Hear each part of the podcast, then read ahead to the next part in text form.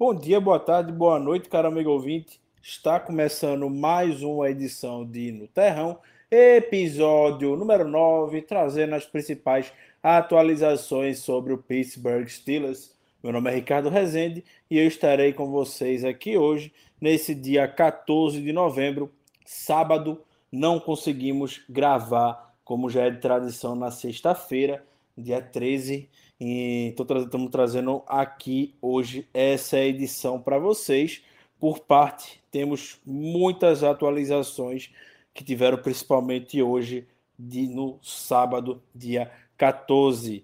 Então vamos lá, vamos começar pelo nosso injury reserve final para o jogo de amanhã contra a equipe do Cincinnati Bengals. Lembrando que o jogo terá transmissão ao vivo da ESPN às 18 e 25. Então, injury report final do jogo, temos alguns nomes questionáveis de quem está ativo para o jogo. Lembrando, questionável de quem está ativo para o jogo. Quem está disponível no roster final. Por exemplo, o Vance McDonald, ele está na lista de Covid ainda. O jogador não está no roster dos 53 jogadores do Steelers no presente momento o Trey Edmonds foi contratado, recontratado, na verdade, no início da semana para o roster no lugar do McDonald. Então, o McDonald já está fora, porém ele não está no injury report da partida. Então vamos lá, começando pelo Isaiah Bugs. Isaiah Bugs ele está como questionável o DL. Ele não treinou na quarta-feira, treinou de forma limitada na quinta, de forma limitada na sexta questionável até então, sem maiores atualizações ainda a respeito do status do jogador. Algo para se observar amanhã, algum trabalho de aquecimento, caso ele não tenha condições de ir. O R. Mondô segue como um backup e o Carlos Davis, o rookie, que entrou já em alguns snaps a partida contra o Dallas Cowboys, também deve ganhar uma oportunidade, talvez, no roster principal, no, entre os ativos para o jogo amanhã. Então, Isaiah Bugs questionável, Anthony McFarland questionável para o jogo. O jogador não treinou nem quinta nem sexta por estar doente.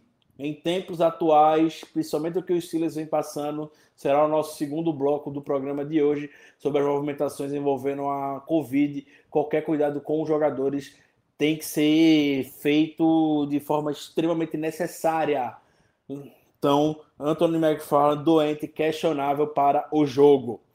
Mike Hilton também questionável para o jogo. No nosso último encontro na quarta-feira, dia 11 de novembro, eu estava muito otimista que o Mike Hilton fosse jogar normalmente. Ele já treinou normalmente neste dia, na quarta-feira. O Tony parecia muito otimista na entrevista de terça-feira que o Hilton teria condições de voltar essa semana. Porém, o jogador apresentou uma regressão na sua lesão no ombro e treinou de forma limitada na quinta e na sexta. Hoje, sábado, o Jeremy Fowler, jornalista da ESPN, soltou uma informação que ele não deve jogar contra o Bengals amanhã, o Mike Hilton, a não ser que ele tenha uma grande evolução na lesão do seu ombro nessas próximas 24 horas até o jogo. Então, provavelmente vamos ficar mais uma semana sem Mike Hilton. Settle segue ali para titular na Nickel. Hilton, obviamente, está fazendo muita falta, principalmente contra o jogo corrido. É um, como falamos no podcast dessa semana, é um linebacker na posição de cornerback, um jogador entre os melhores fazendo tackle na posição de cornerback, muito físico. Poucos jogadores na NFL têm essa capacidade essa habilidade que o Mike Hilton tem ali jogando na posição de cornerback. Tá fazendo falta.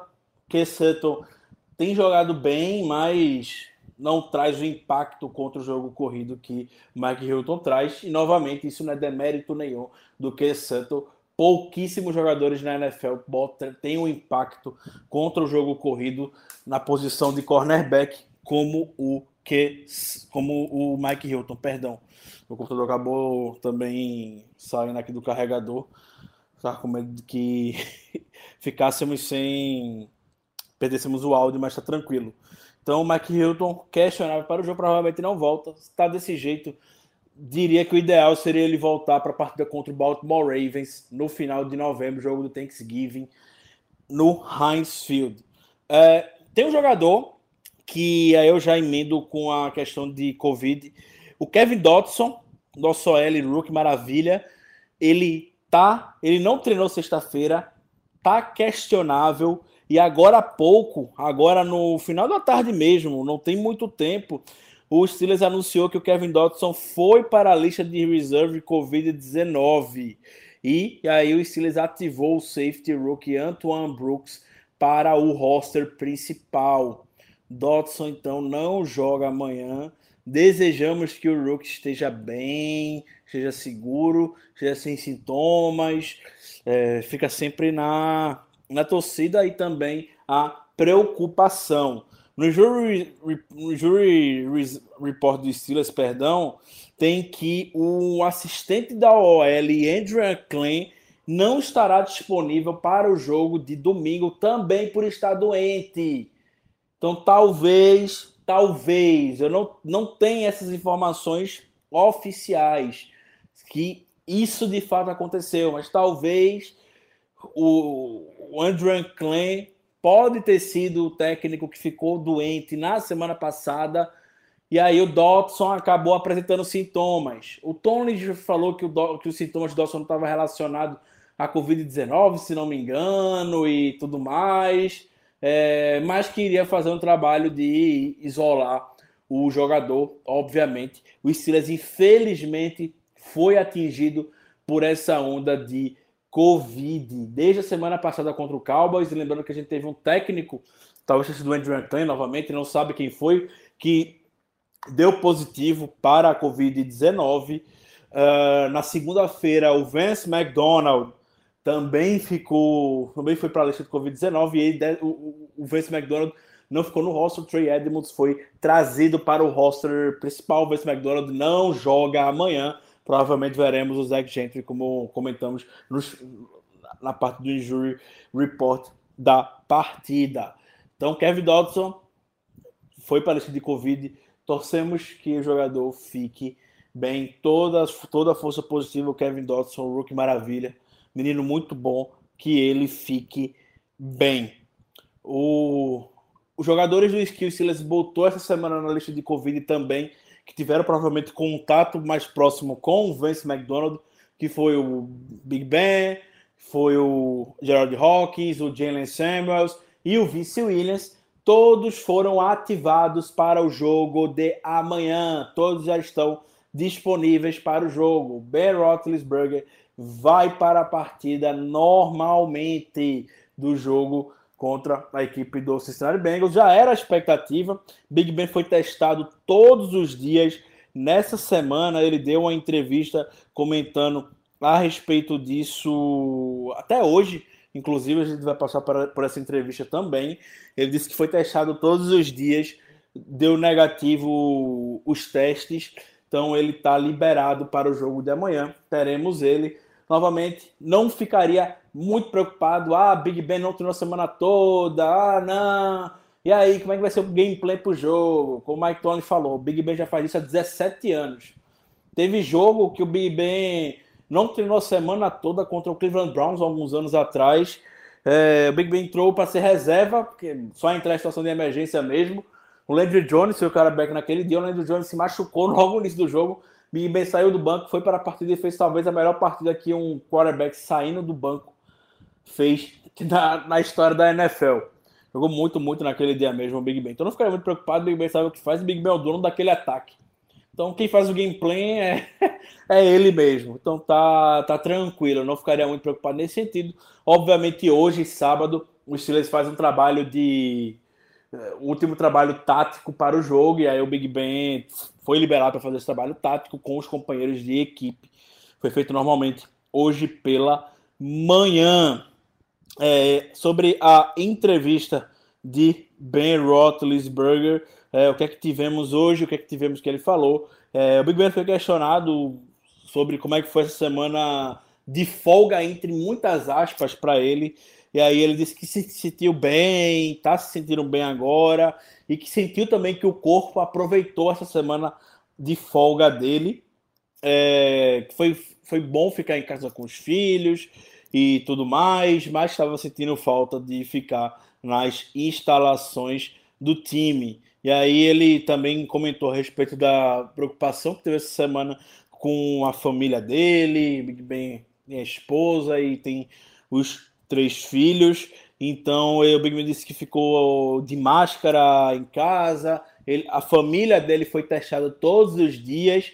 Então Big Ben foi testado, a esposa do Big Ben foi testada e os três filhos do Big Ben também foram testados todos os dias. A gente comentou no podcast, Ben Roethlisberger estava sendo um exemplo para a liderança do time como um dos jogadores que estava mais se cuidando perante a Covid-19.